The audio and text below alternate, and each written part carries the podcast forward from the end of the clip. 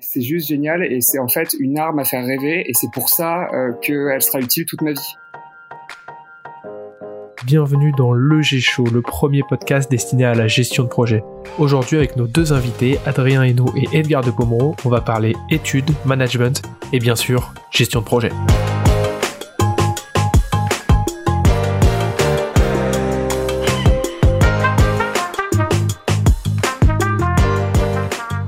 Bienvenue à tous et merci euh, de nous rejoindre dans cette première émission de Le G-Show. Ici Paul et nous sommes très contents de lancer ce premier épisode. Euh, je dis nous parce qu'aujourd'hui on est cinq autour de la table. Mes deux co-animateurs préférés, Julien et Yann. J'espère que vous allez bien. Je vous remercie d'être là aujourd'hui. Bah, ça va et toi, Paul? Merci, très bien. Et aujourd'hui, on a fait le choix d'inviter deux anciens étudiants du master dans lequel on étudie actuellement de d'évaluation et de gestion de projet à la Sorbonne, euh, Edgar de Pomo et Adrien Hainaut. Et avec eux, on va pouvoir parler de leur parcours, de leur vision, de la manière dont ils ont fait la transition dans le monde professionnel. Euh, donc je vous souhaite la bienvenue, j'espère que vous allez bien. Bienvenue Edgar, bienvenue Adrien. Salut les gars, merci pour l'initiative, hein, ça fait plaisir. Alors euh, on va commencer par toi Edgar. Toi qui es un petit peu euh, l'icône dans notre génération du Master EGP, comme es l'ancien président, est-ce que tu pourrais un peu nous présenter ton parcours et ton histoire? Ok, euh, alors mon histoire, ça va être très court. mon parcours, par contre, euh, donc je, suis rentré à l'université Paris 2 Panthéon-Assas après un bac euh, éco-G, euh, ouais, économique et social, c'est ça. Donc j'ai fait une double licence économie et sciences politiques. et dans le cursus à Assas, j'ai eu beaucoup l'occasion de m'investir dans beaucoup d'assauts. Et ça, c'était très important et ça a été déterminant dans mes choix futurs. Donc je suis allé dans la junior entreprise de l'université, également à la présidence de la Fédé des assos, où j'ai pu être élu pour représenter les étudiants de la fac euh, quelques fois. Et tout ça, ça m'a fait réaliser que j'aimais beaucoup la gestion de projet, que j'aimais beaucoup euh, les survoler, on va dire, euh, un peu beaucoup de problèmes pour trouver une, solution précise. Et donc, je, suis rentré à la Sorbonne en gestion de projet, où j'ai pu faire le double cursus avec l'Université du Delaware aux US, qui a été exceptionnel. Et derrière, j'ai je suis rentré en stage chez Accenture Consulting, qui m'a permis ensuite de rentrer chez Wolters Kluwer, un éditeur néerlandais dans lequel je bosse, pour lequel je bosse actuellement. Voilà. Eh bien, merci. C'était euh... un peu long. non, merci, merci Edgar, c'était très bien. Tu nous as, tu nous as bien présenté ton, ton parcours qui est, qui est, riche à la fac et même, et même en dehors. Je vais, je vais maintenant proposer à, à Adrien aussi de, de, se présenter. Voilà, si tu, si tu peux nous parler de ton, de ton parcours un petit peu avant le master, après le master, que tu as fait aussi en parallèle et puis, euh, puis où tu en es aujourd'hui. Moi, j'ai suivi une suite assez logique. Euh, j'ai fait euh, quasiment même tout mon post-bac à la Sorbonne. Je suis tombé amoureux de l'institution. Et, du coup, j'ai fait une licence en stratégie économie d'entreprise après un bac ES. Et ensuite, le master EGP. donc, dedans, j'ai fait une certification. j'ai pas fait le double master, mais une certification à l'université du Delaware, qui était tout aussi intéressante. Et, euh, et après ça, j'ai eu euh, un stage chez Nova Veolia où je travaillais euh, en tant que chef de projet innovation dans le domaine de la Smart City, euh, que j'ai trouvé super intéressant et plutôt assez logique après la formation. Bah justement, comme vous avez un, le même parcours, Edgar et toi, au niveau master, à part le mmh. double master au Delaware ou la certification, mais j'aimerais un peu savoir euh, ce qu'a apporté euh, bah, le cursus, justement, parce qu'on est tous dans le même ici, le cursus EGP ou évaluation et gestion de projet de la Sorbonne.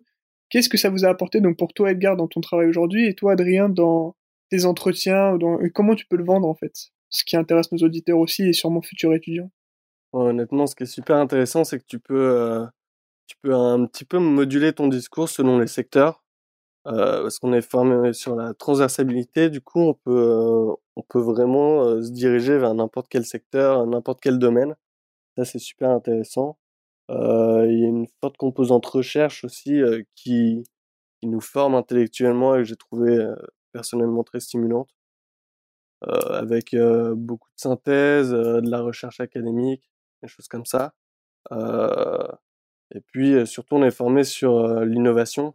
Donc on, on, se penche sur à peu près tous les domaines et ouais, on a, on a une formation qui est finalement très globale et, et super pertinente en ce qui concerne le management. Ouais, je, je, je, rejoins complètement Adrien en fait euh, là-dessus, c'est-à-dire que la, la, la, le, le, master est hyper transversal et vous permet un peu de toucher à tout. D'ailleurs, ça se voit dans les débouchés euh, dont on parlera plus tard. des étudiants diplômés du master, on, on, va avoir un éventail assez assez impressionnant en termes de secteur d'activité et de spécialité. Euh, et le, le, le, master, moi, ce que j'ai le plus aimé dedans, c'est vraiment euh, le, côté effectivement ouais, euh, innovation, recherche, apprendre à faire de la recherche, alors que j'étais très très professionnel de base. Je, je, voulais pas du tout, j'étais pas intéressé par la recherche, mais finalement, ça nous aide énormément. être capable de, de, trouver la bonne info, de la présenter, de montrer des sources fiables, ça va légitimer votre discours et toute votre vie, vous allez vous en servir en fait. Pas à un niveau de, de doctorant évidemment ou de docteur, mais vous allez l'utiliser à un niveau de master 2 qui, qui, est, qui est très très intéressant et euh, aussi la, la, dimension anglaise.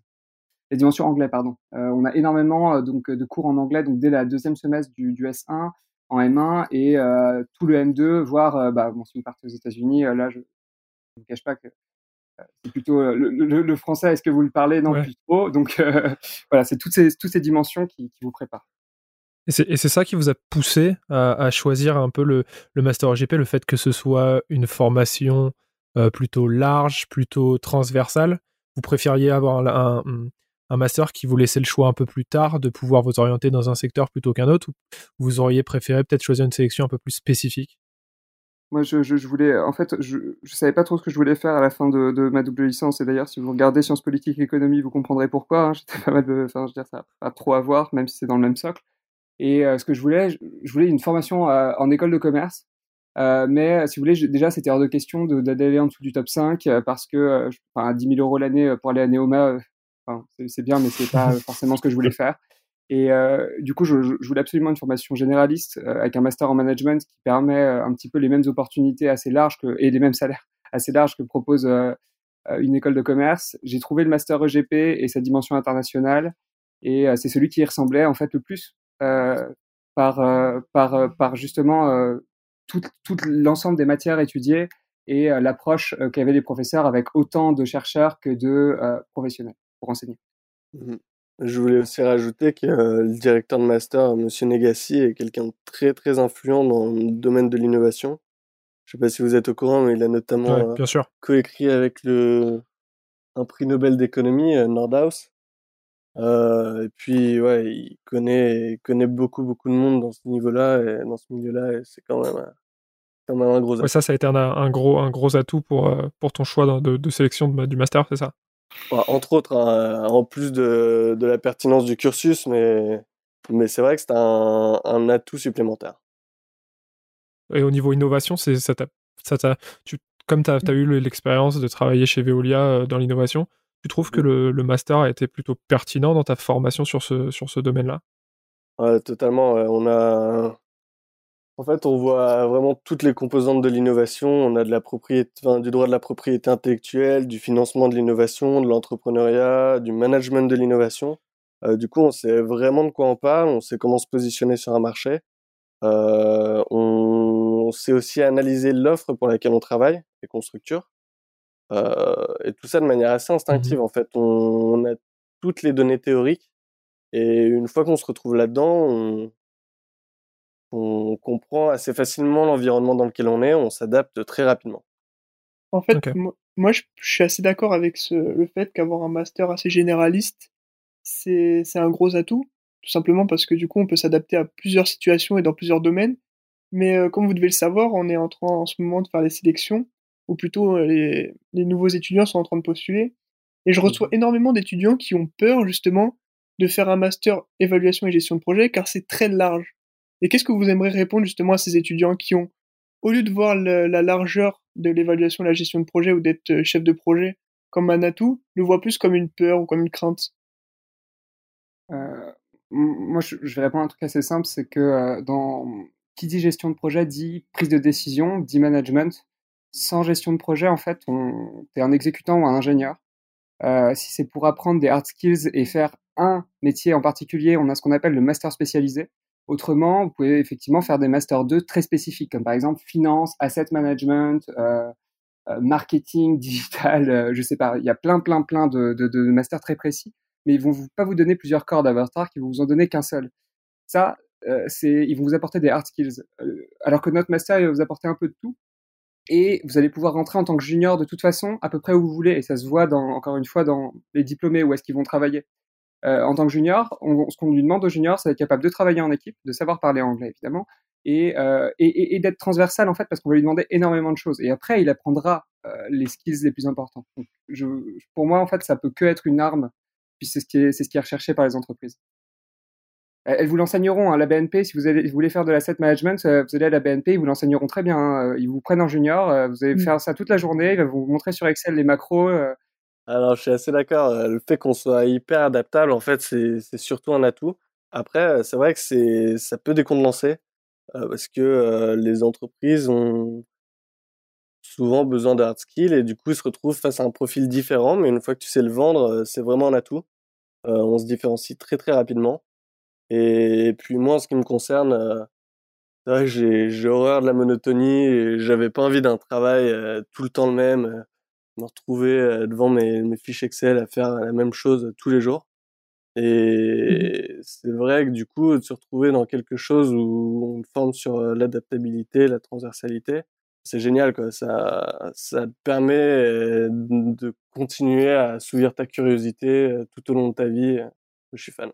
Voilà, je voulais un peu rebondir là-dessus parce que, je pense beaucoup à ce à ce, à cette perception du du manque de compétences techniques, en fait, dans certains secteurs. Parce qu'au fur et à mesure de on a eu l'occasion de de rencontrer des des professionnels au forum de l'emploi, notamment avec Paul et on s'est dit que, voilà, ils nous ont conseillé de de se spécialiser dans des secteurs d'activité et on s'est demandé, voilà, si on on manquait pas de de compétences un peu techniques du terrain. Heu, c'est vrai qu'on a beaucoup de compétences théoriques, mais cette transversalité, est-ce que justement c'est pas non plus handicapant? Est-ce qu'il faut savoir la mettre, euh, voilà, que ça, que ça, que ça soit un avantage pour nous finalement?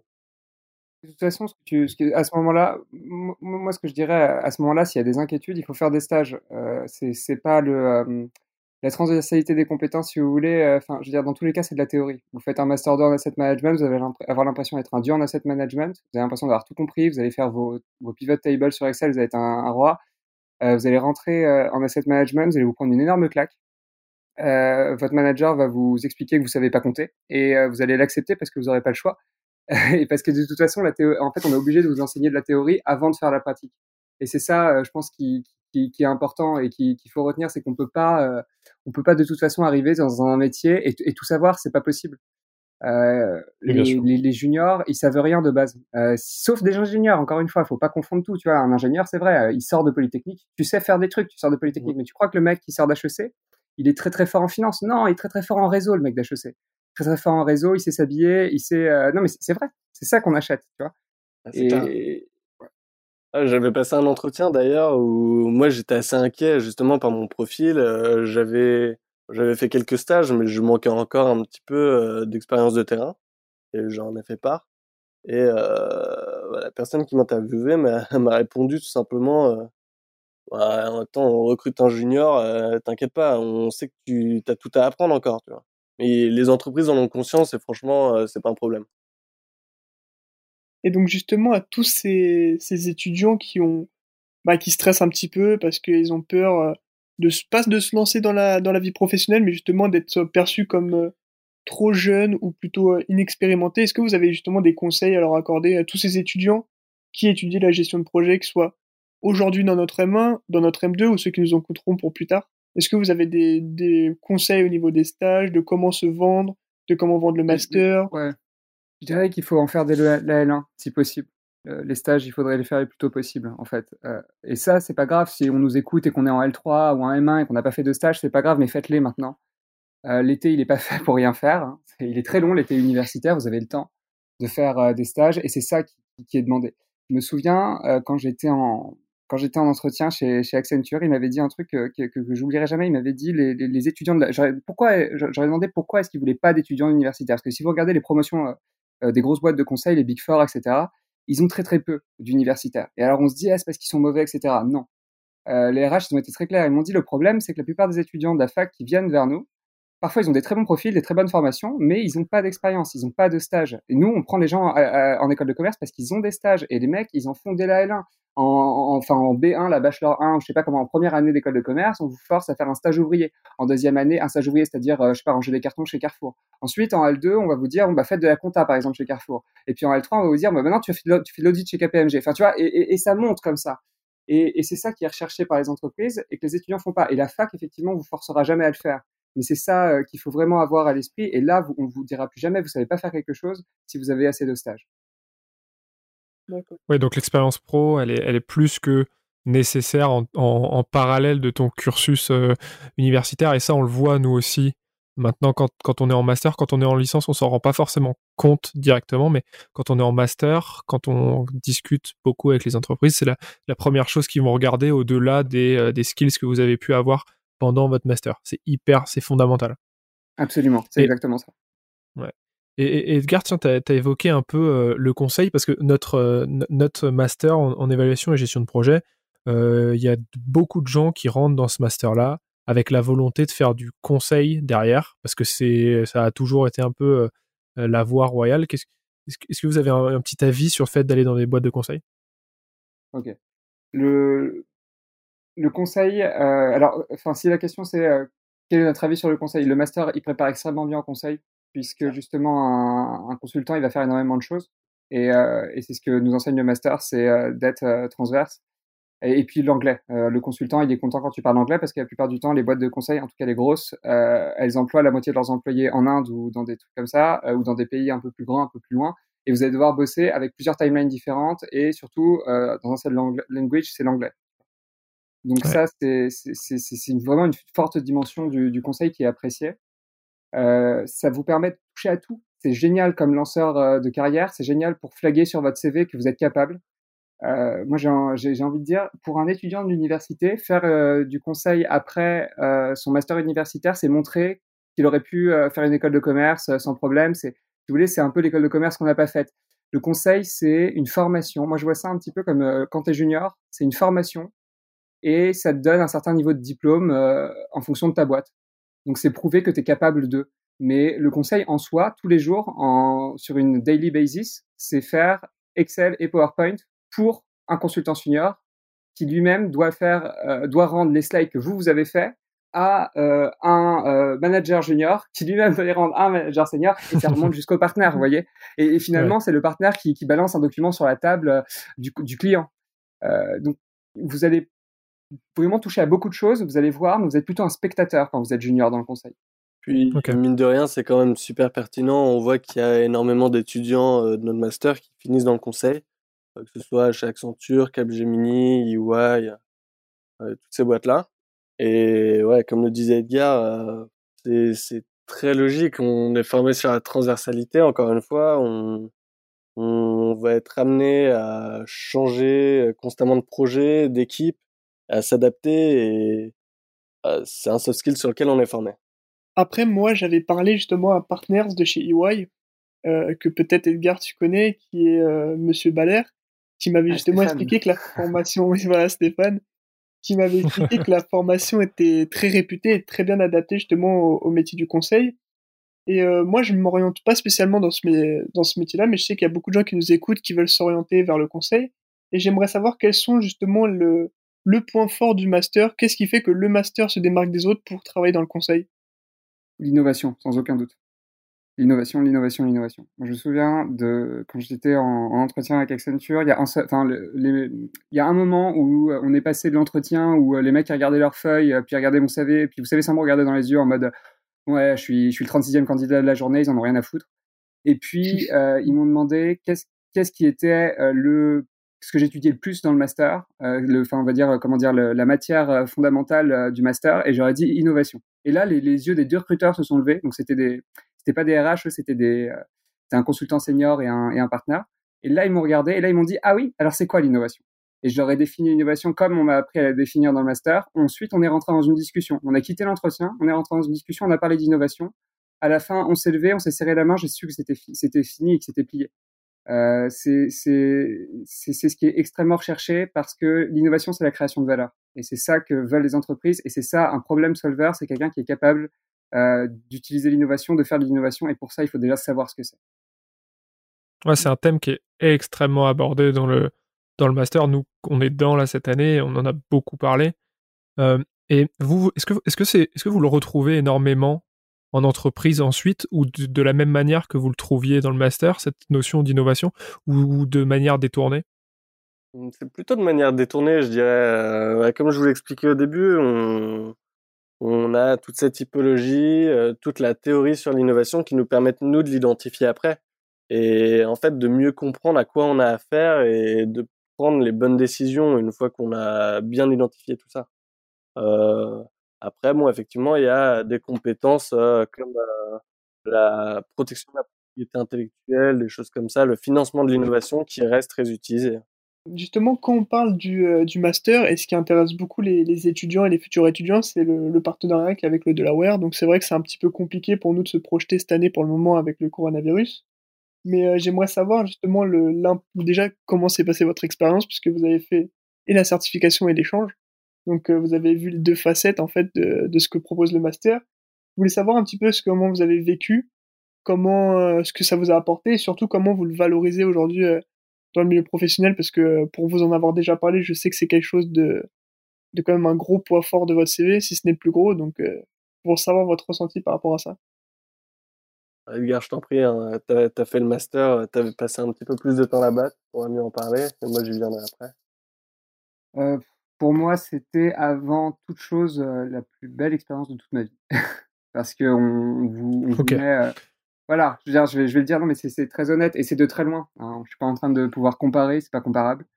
On vous envoie euh, dans une université américaine et on vous traite comme un étudiant américain. Vous êtes dans les cours, euh, vous êtes noté pareil. Euh, enfin, le prof, moi, je, je, me souviens, j'étais arrivé, j'avais dit à un prof à un moment donné, il me disait, ouais, vous deviez lire donc trois chapitres par semaine et me faire un, un, un rendu, etc. Moi, je lui dis, c'est super dur pour moi. Et il m'a dit, t'es dans ma classe, bah, c'est pareil. et, je l'ai fait et ça, ça s'est très bien passé. Mais euh, en gros, ce, ce, ce, ce, double cursus, il, est vrai. Euh, c'est pas comme euh, on va on va pas vous mettre avec des internationaux, on vous met en vraie immersion. Le fait que ça soit l'université du Delaware qui soit choisie, c'est si vous regardez les, les classements, c'est de la fac pour faire la fête aux États-Unis et ça, je peux vous dire que ils savent la faire. Donc c'est une aventure exceptionnelle. C'est un spring break à Cancun, c'est c'est des, des vacances de dingue, c'est des soirées incroyables. Euh, c'est des potes que vous faites pour la vie. Mmh c'est, mais non, mais enfin, je veux dire, c'est, qu'est-ce que c'est le plus gros point fort du CV parce qu'en fait, vous faites rêver les gens. Parce qu'à l'entretien, quand le mec il va vous demander euh, comment c'était là-bas, il, vous allez pouvoir le faire rêver facilement. Vous allez pouvoir lui dire mais j'ai tout fait. Qu'est-ce que j'ai qu'est-ce, qu'est-ce, qui me manque? J'ai, vu les trucs là-bas. Je me suis fait des potes extra, extraordinaires. J'ai, étudié d'une manière différente, sous un nouvel angle. J'ai appris à faire euh, des choses différentes. J'ai appris à être autonome dans un pays euh, à l'autre bout du monde, à voyager partout c'est c'est juste génial et c'est en fait une arme à faire rêver et c'est pour ça euh, qu'elle sera utile toute ma vie et elle sera mmh. utile toute la, à toute la vie de ceux qui seront capables de la faire et tout ça pour 200 euros hein. ok on n'est pas en train de payer les 50 000 dollars l'année c'est 50 000 dollars l'année là-bas euh, le semestre il doit être à 30 36 000 dollars quelque chose comme ça là vous payez 1000 euros 1000 dollars d'assurance maladie parce que c'est la loi et vous payez euh, le housing et la bouffe c'est exceptionnel. Ça n'a pas de, ça a pas de comparaison, ça n'existe pas ailleurs. Ouais, et puis ça se vend vraiment très très facilement. Euh. Vous êtes encore une fois adapté à un autre système éducatif. Euh. Vous avez prouvé que vous pouviez parler anglais. Le, que ce soit la certification ou le double master le prouve. Il y a, il y a même plus besoin de l'expliquer, c'est sur votre CV. Euh, puis ouais, franchement, c'est magique. Vous êtes dans un, dans un campus américain, c'est tout ce que vous avez vu dans les films. Vraiment, il euh, n'y a, y a pas de clichés, enfin le cliché est fondé du moins. Et les profs sont incroyables. Euh, moi, j'ai appris plein de choses sur. Euh, on a eu des cours sur sur l'agile, sur l'énergie, beaucoup sur l'énergie. Et je pense que même si ça vous intéresse pas, le cours il est passionnant. Que vraiment, c'est pas des profs français. Vous avez jamais vu ça. C'est c'est non, c'est c'est différent. Les le campus est super agréable à vivre vraiment les, les, gens qui nous accueillent sont incroyables. On, on est invité chez les profs, euh, on vit avec les Américains, c'est vraiment agréable. Ça, fait un peu rêver.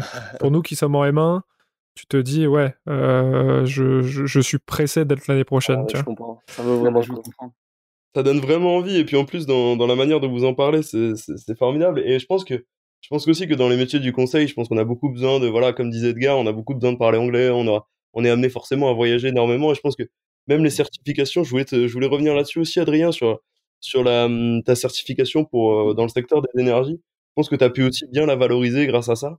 Euh, qu'est-ce qu'elle t'a apporté vraiment, cette certification? Parce que honnêtement, j'ai des interrogations sur qu'est-ce qu'on fait pendant une certification.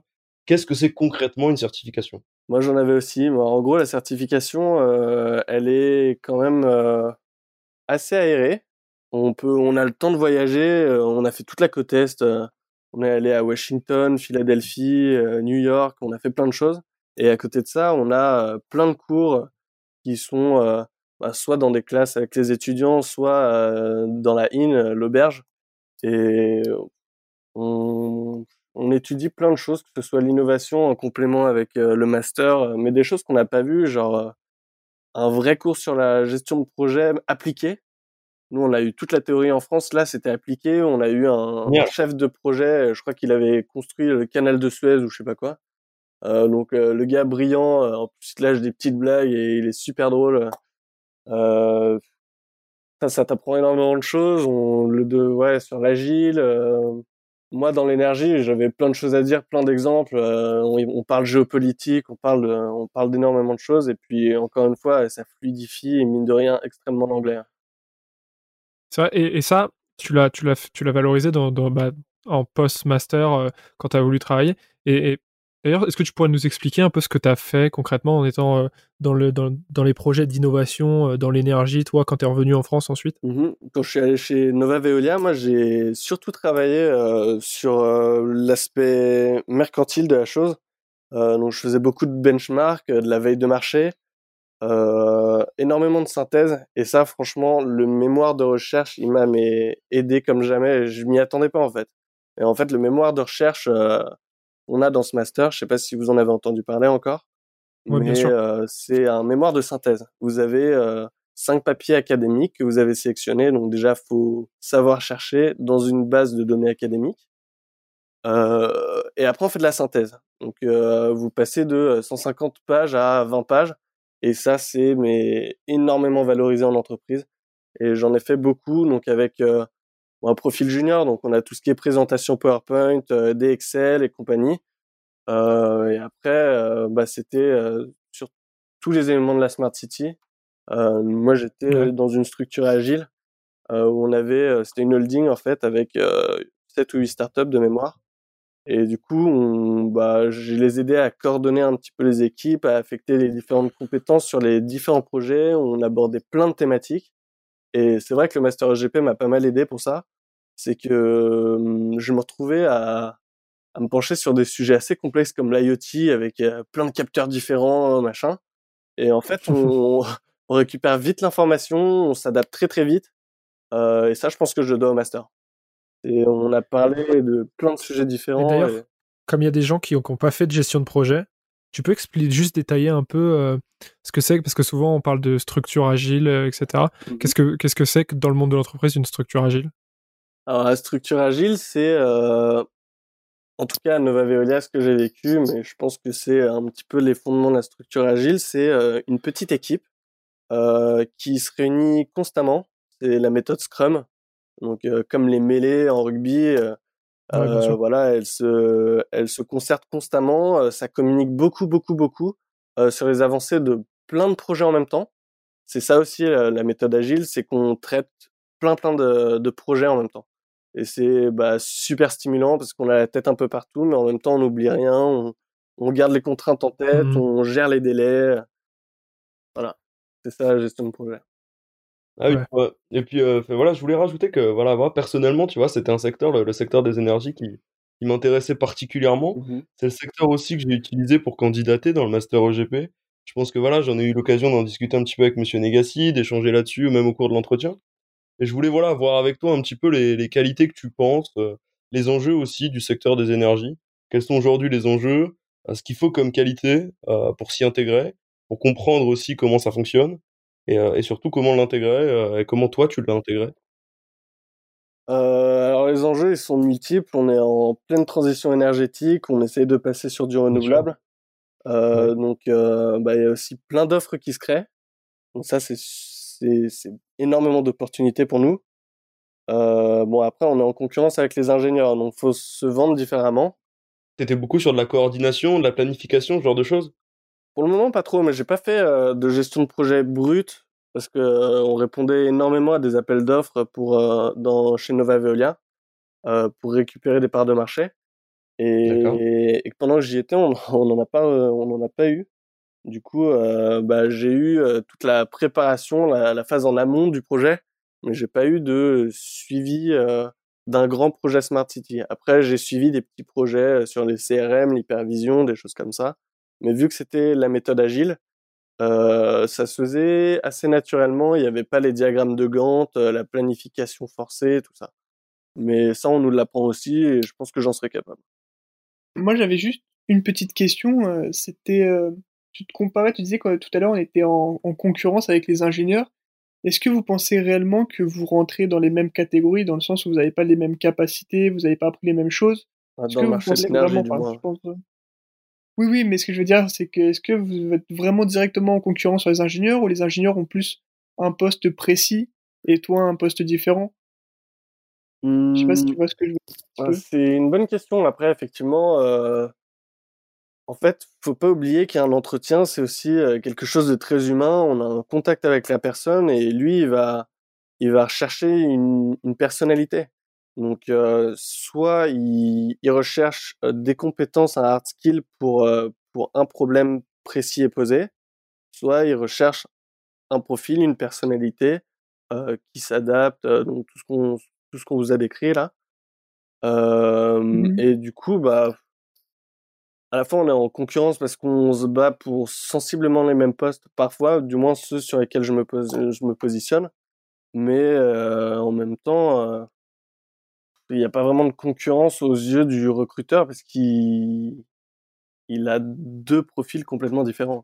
Et euh, du coup, une petite question bah justement pour toi Adrien et aussi pour toi Edgar. quand tu vous parlez du poste que vous visez, tu vises quel poste justement Adrien dans le milieu de, l'énergie? Et toi, Edgar, euh, quel poste tu vises dans le milieu du conseil en fait? Quels sont vos postes euh, pour les prochaines années, mais aussi d'ici 15-10 ans, quoi, en finalité? Euh, Moi, j'avoue que j'aime beaucoup. Alors, l'appellation, c'est ingénieur brevet. Bon, ça n'en fait pas forcément, ça fait pas forcément de moi un ingénieur, mais c'est tout ce qui est protection de la propriété intellectuelle, protection de l'innovation. En fait, ça, j'ai trouvé ça incroyable. Et ça, c'est mon rêve. Après, pour le moment, je pense qu'il faut que je fasse un petit peu de conseil dans l'énergie ou de la gestion de projet dans des grands groupes pour prendre un petit peu en compétence. Et toi, Edgar, c'est quoi le, voilà, le poste que tu vises maintenant ou dans 10 ans? Euh, À vrai dire, je sais pas vraiment. Moi, j'ai toujours fait des choix ou d'aller vers des, des postes qui m'ouvrent beaucoup de choses. Euh, donc là, tu vois, actuellement, dans le graduate programme que je fais, j'ai l'occasion de travailler sur plein de postes différents. Euh, mmh J'ai pu travailler en, euh, j'ai pu travailler en produit, j'ai pu travailler en vente euh, dans le dans le secteur de la vente, j'ai pu enfin, au sein de la même entreprise. Là, en ce moment, je suis dans le secteur stratégie. Je suis dans l'équipe stratégie pour depuis depuis le début du confinement. Euh, je fais énormément de postes. Du coup, si tu veux, moi j'en suis toujours à savoir quelle spécialisation je veux en tant que junior. Donc, euh, c'est déjà d'autres questions. Moi, j'essaie de voir un maximum. C'est ce que j'arrive à faire grâce au, choix que je fais. Euh, je pense que dans dix ans, euh, je, moi, je me vois plutôt à un, à un poste, tu vois, assez, euh, assez, assez, assez managérial, mais avec une, une dimension internationale. Il faut que je voyage. J'ai besoin de ça. J'aime bien.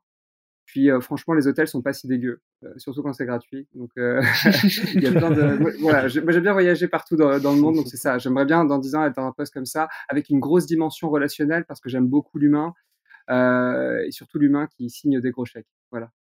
Et justement, si tu voulais travailler avec, enfin toi et Adrien, le fait d'être parti aux États-Unis et d'avoir un profil quand même vachement international, vous avez jamais pensé à faire un VIE pour ah, après le stage, le stage? Ça, c'est Adrien, ça, c'est pour lui, ça.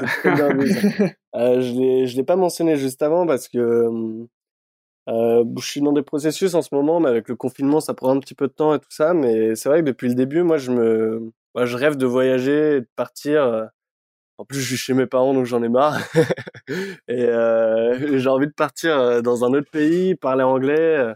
Puis c'est vrai que le VIE, c'est c'est très sélectif, donc euh, hyper valorisant sur un CV. Et Tu peux détailler ce que c'est que le VIE pour ceux qui savent pas forcément, euh, pour les gens qui sont en, en, licence et qui savent pas ce que c'est qu'un VIE euh, C'est un, donc un volontariat international entreprise. Et c'est un contrat financé par l'État français. donc des grandes entreprises françaises vont envoyer des petites recrues juniors un petit peu partout dans le monde, dans leurs antennes mondiales, pour, pour servir leurs intérêts économiques. Donc tu te mmh retrouves propulsé, je sais pas où. Il y a souvent ce qui est intéressant c'est qu'il y a souvent des, des CDI à l'issue des VIE. Je crois qu'il y a 75% de recrutement après ça. Donc les entreprises font un grand pari sur vous. C'est aussi pour ça que c'est très sélectif et que les processus de sélection sont super longs. Mais euh, mais c'est très très stimulant quoi. Tu, tu te retrouves dans un pays que tu connais pas, tu parles anglais, tu te retrouves dans, dans une équipe où on confie énormément de responsabilités que le VIE il a envoyé aussi pour euh, pour résoudre un problème en fait. Justement, pour, pour poursuivre aussi là-dessus, vous aviez donné quelques conseils en licence, etc. Et qu'est-ce que vous donneriez comme conseil, comme stage en fin d'études, comme justement comme stage de fin d'études pour, pour nous qui rentrons en M2 l'année prochaine? Et même sur quel choix on devrait un petit peu se pencher sur nos stages de fin d'études et même après? Est-ce que, voilà, j'ai entendu parler de, de, de, vos conseils en Master SP, mais est-ce que vous avez aussi d'autres conseils euh, comment vous envisagez, vous, et comment vous avez envisagé votre passage Master 2 au monde professionnel? Euh, Je sais pas, de, de, mon côté, je dirais que j'ai vraiment voulu euh, foncer, en fait, si tu veux, sur un truc qui, qui me ferme pas de porte, et au contraire qui m'en ouvre. Euh, c'est pour ça que j'ai voulu euh, absolument faire du conseil, parce que comme je savais que je, que je voulais pas, que je, que je savais pas ce que je voulais faire, il fallait absolument que, que j'ai toutes les cartes en main et qu'on me dise pas ah ben non mais euh, tu t'es mis en finance t'es en finance. Bon il s'avère que c'est ce qui s'est passé. Mais mais est-ce que je suis en finance maintenant. Mais euh, mais c'est c'est euh, je, voulais absolument avoir quelque chose d'open et c'est pour ça que je suis allé en conseil personnellement. Moi je me suis rapproché du, du secteur dans lequel je voulais bosser donc l'énergie et l'environnement.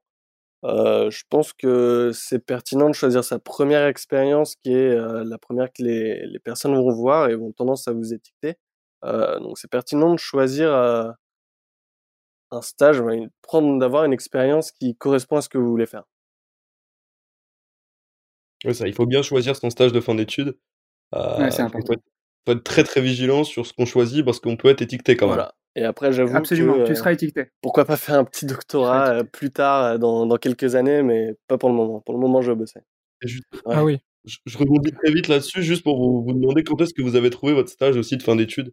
La, la, rentrée de M2 se fait en septembre et quand est-ce que vous avez trouvé le stage? Vous l'avez trouvé facilement, rapidement de la promo, donc il va vous répondre, il va vous raconter. Ouais, mais... Ça a pris beaucoup de temps ou est-ce que ça a été plutôt rapide en fait? Est-ce qu'on vous a rapidement décroché un stage? Euh, C'était c'était euh, c'était chiant parce que tu reçois des mails sur LinkedIn, tu reçois des tu reçois des coups de fil, enfin bref. Euh, oui, des propositions, il y en a eu. Euh, dès le M1, on a proposé des CDI perso. Euh, c'est des trucs, il y en a, t'inquiète pas. Tu auras ce Prestaria qui va te, qui vont te contacter, CGI, tu auras plein de boîtes qui vont te contacter. il y aura, y aura pas de difficulté vis-à-vis -vis de ça. moi, j'ai trouvé le stage chez Accenture. Je suis juste allé sur leur site web. Je me suis dit bon, allez, on, on s'en fout. Euh, il s'avère que ça a marché et qu'ils m'ont recontacté. Je n'ai pas eu de recommandation euh, nulle part à aucun, aucune entreprise où j'ai postulé, mais en moyenne, euh, j'ai été accepté, euh, ouais, je sais pas, dans 80% des entreprises où j'ai dû candidater. Euh, et les 20% restants, c'est parce que j'ai essayé de forcer et de faire des relations publiques alors que je n'ai pas fait Sciences Po. Hein. Voilà. Donc, c'est bien tenté. Ouais, mais je l'ai tenté parce que j'aurais bien aimé, tu vois. C'est un peu, euh, c'est un peu euh, la peine de la peine de ma vie euh, d'avoir vu que j'étais fermé là-dessus. Et du coup, si ça se trouve, c'est parce qu'on m'a dit non que je voulais absolument y aller. mais voilà, c'est très très facile. Et moi, j'ai trouvé le stage, mais je sais pas, mais hyper, ouais, ouais, hyper tôt. Je me souviens, c'était au début de l'année, quoi, au début de l'année universitaire. Et, et, les gens faisaient quoi la plupart du temps, par curiosité? Dans votre promo, qu'est-ce que faisaient les gens en stage Enfin, où, où, où est-ce qu'ils sont aujourd'hui, par exemple, si vous avez encore des nouvelles?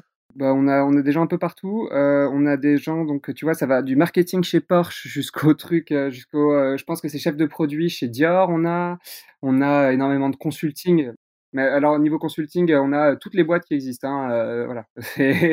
en général, c'est jamais des petites. On a très très peu de gens qui vont dans des petits cabinets. C'est toujours des plus ou moins gros. Donc soit des middle, mais qui sont des gros en France, soit des gros internationaux. Euh, et puis après, Adrien, je sais pas, innovation, ouais, ouais, ouais, je crois que dans, dans l'IT, dans l'énergie. Euh, il y en a un ou deux par an qui part en finance.